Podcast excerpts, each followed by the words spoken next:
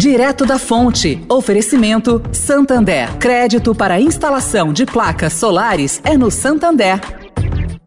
O Santander acredita num mundo mais sustentável.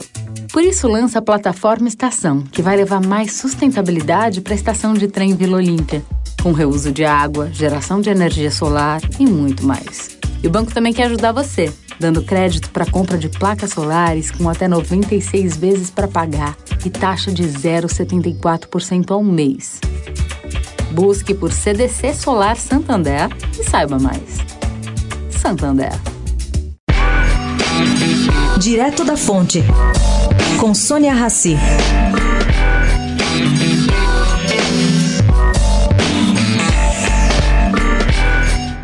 Gente, o Copom decidiu ontem, por unanimidade, elevar a taxa básica de juros, a Selic, em um ponto percentual. Bom, e além disso, o próprio Copom já previu a possibilidade de um novo aumento de um ponto percentual na reunião de setembro.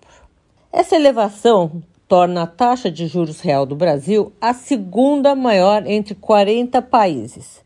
Ou seja, descontada a inflação projetada dos próximos 12 meses, os juros reais brasileiros só são menores que os da Turquia.